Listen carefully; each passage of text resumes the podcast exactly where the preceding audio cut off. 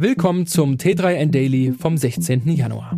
Heute geht es um eine weitreichende Entscheidung in Sachen Bargeldzahlung von Gravis, außerdem Aufregung in der KI-Welt, aufgeschreckte BesitzerInnen von Elektroautos, deine Chance, die NASA zu unterstützen und schlechte Noten für Deutschlands Informatikunterricht.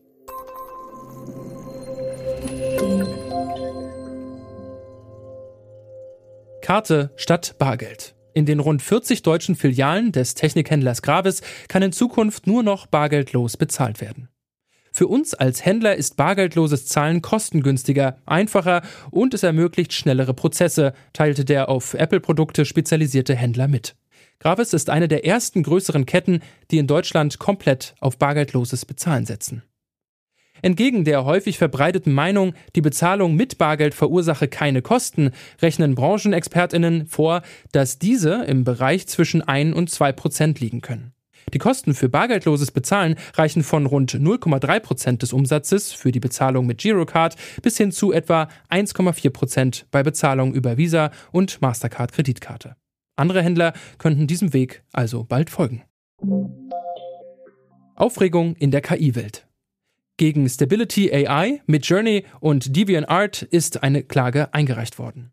Den drei Unternehmen wird vorgeworfen, die Urheberrechte von KünstlerInnen zu verletzen. Im Fokus steht die KI-Technologie Stable Diffusion, die von allen drei Unternehmen verwendet wird.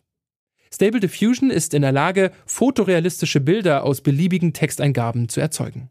Trainiert wurde es mit Milliarden von urheberrechtlich geschützten Bildern, die ohne Entschädigung oder Zustimmung der Künstlerinnen heruntergeladen und verwendet worden sein sollen. Stable Diffusion sei ein Parasit, der den Künstlern jetzt und in Zukunft irreparablen Schaden zufügen wird, wenn er sich weiter ausbreiten darf, sagte Matthew Buttrick, der Initiator der Klage. Buttrick hatte bereits im November eine ähnliche Sammelklage gegen Microsoft, GitHub und die KI-Schmiede OpenAI eingereicht.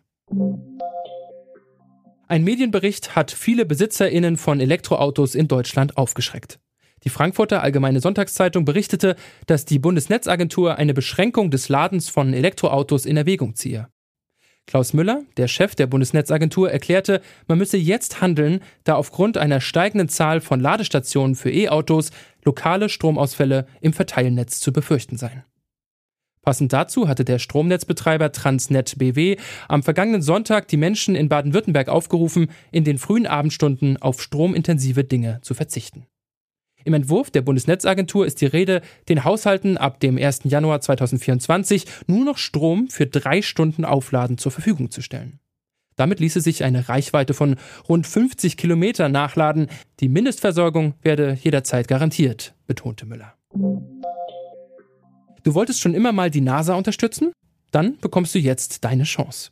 Über das sogenannte Bürgerforschungsprogramm der NASA können alle Interessierten bei der Suche nach Exoplaneten mithelfen. Alles, was es dafür braucht, sind ein Smartphone und Englischkenntnisse. Eigene Teleskope sind gerne gesehen, aber kein Muss.